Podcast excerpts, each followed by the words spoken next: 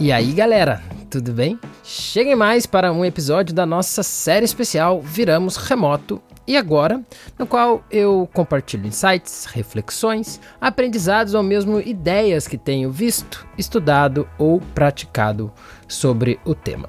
Tudo isso a partir da perspectiva do design organizacional para ajudar as organizações a lidarem com esse contexto de hoje e, quem sabe, até fortalecer essa prática daqui em diante.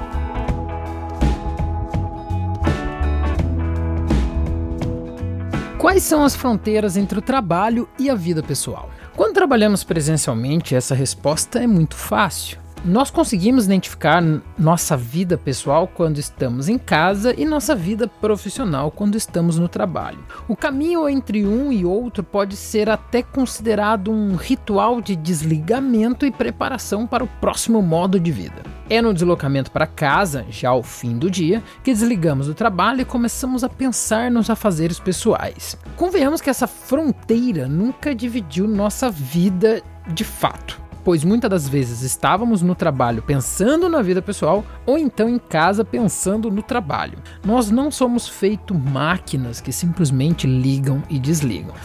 Mas e agora que essa fronteira simplesmente não existe mais? Não temos mais o ritual de passagem de um modo para o outro tão definido. Isso é bom ou ruim? Bom, talvez isso dependa muito das imposições e dos limites e das expectativas que talvez possam estar no meio do caminho entre essas duas coisas.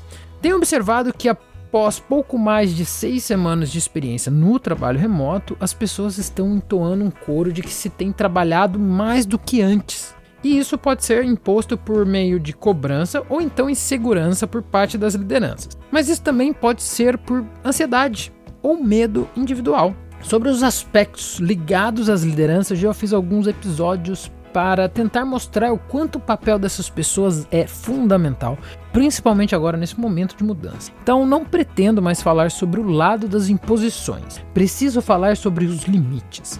E sobre eles, considero essencial falar sobre precedentes e autocompaixão. Quando somos novos em um trabalho ou empresa, talvez fruto ali da empolgação ou necessidade de mostrar valor, respondemos mensagens ou e-mail de colegas ou chefes aos finais de semana. Sem perceber, estamos criando uma expectativa que tornará essa prática algo recorrente, natural.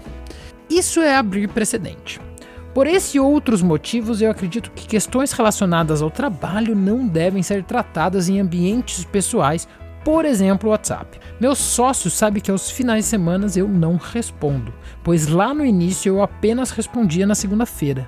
Sabia que era importante não abrir o precedente de se comunicar todo final de semana sobre o trabalho, pois era o momento para eu ficar com a minha família. E como não abrir precedentes?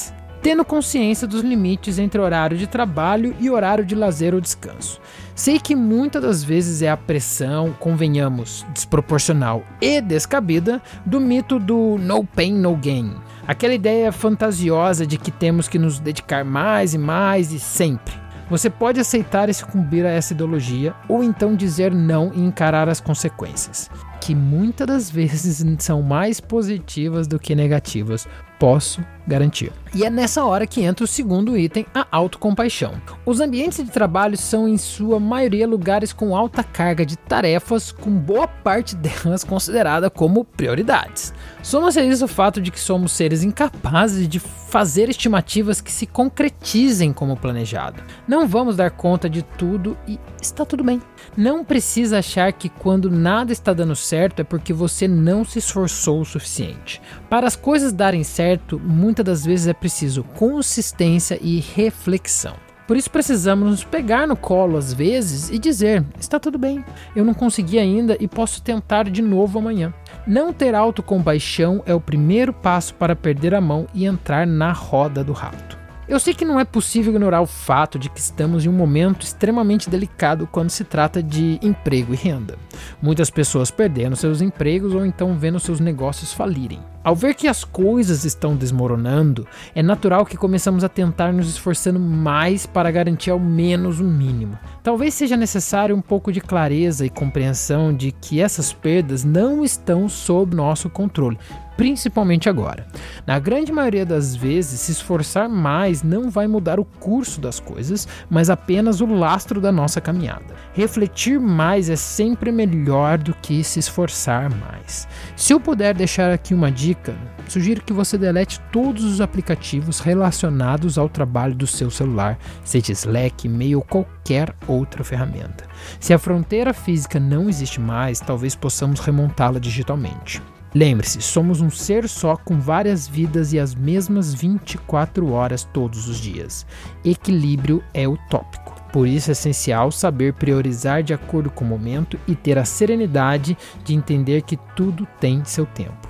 E aí, será que não está na hora de refletir um pouco sobre como seu trabalho remoto está impactando na sua saúde e nas suas relações pessoais?